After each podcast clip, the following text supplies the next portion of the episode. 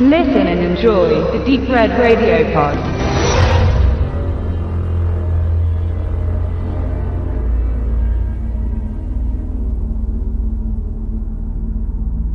Annabelle kommt am 19.02. ins Heimkino und ist das Prequel zum Horror-Erfolgshit Conjuring, der von James Wan, Saw, Insidious inszeniert wurde. Hier ist er nur Produzent und hat das Zepter an John R. Leonetti weitergegeben.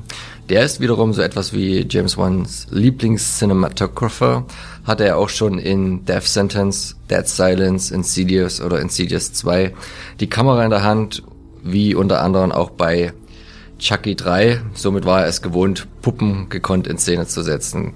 Bei ein paar Filmen oder Serienepisoden führte er auch schon Regie. Annabelle ist aber die erste größere Geschichte, wo er die künstlerische Hauptverantwortung übernahm. Aber worum geht es?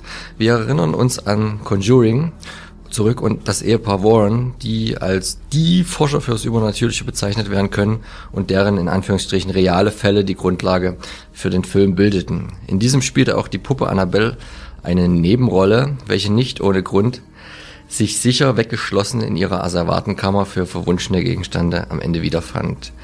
Denn warum und wie sie dorthin gelangte, erzählt der Film Annabelle. Dessen Hintergründe übrigens auch laut Schilderung der Warns auf gern zitierten wahren Begebenheiten beruhen. Denn wie so oft bei von Dämonen oder ähnlichen Geistern besetzten Puppen wurden auch damals davon berichtet, dass im Zusammenhang mit Annabelle merkwürdige Dinge passierten. Das reichte davon, dass die Puppe mal wie von Geisterhand die Position änderte, bis hin zu größeren Unfällen in ihrer Nähe.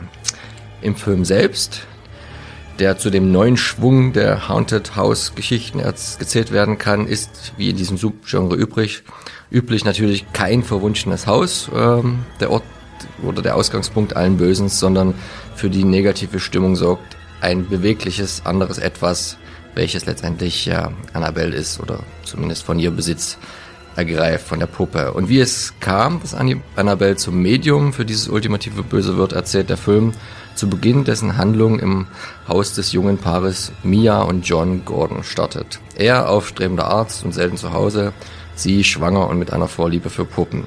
Er schenkt ihr also die Puppe, die später Annabelle heißen soll, welche zum Zeitpunkt aber bisher nur eine wirklich eine ganz stinknormale Puppe ist.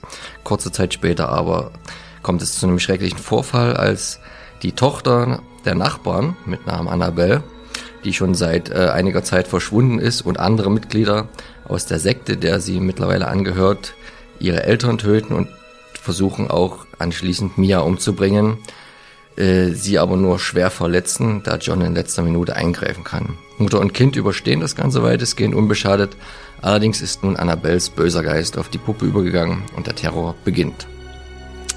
Ab diesem Zeitpunkt wird es leider sehr konventionell und der interessante Part der Geschichte ist beendet.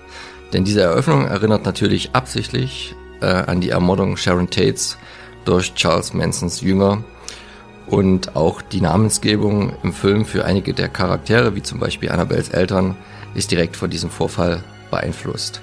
Weiterhin zitiert die Geschichte natürlich große Genre-Vorbilder wie Rosemaries Baby, deren Hauptdarstellername Mia Farrow und John Cassavetes hier für die beiden Charaktere, was die Vornamen angeht, natürlich auch wieder verwendet wurden.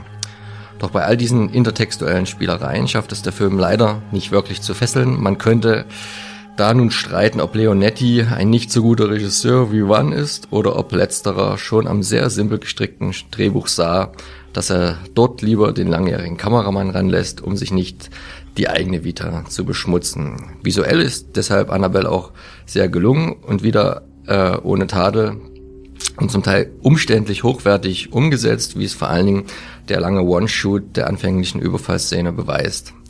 Aber die Geschichte in Gänze bleibt halt vor allem im Vergleich mit Conjuring dünn, da es kaum Nebenhandlung gibt, nur wenig Charaktere und genauso wenig Innovation. Fast könnte man meinen, der Film und seine Umsetzung sei darauf konzipiert gewesen, auf einer Welle mitzuschwimmen und schnelles Geld in die Kassen der Produzenten zu spülen. Ein Schelm, wer Böses denkt.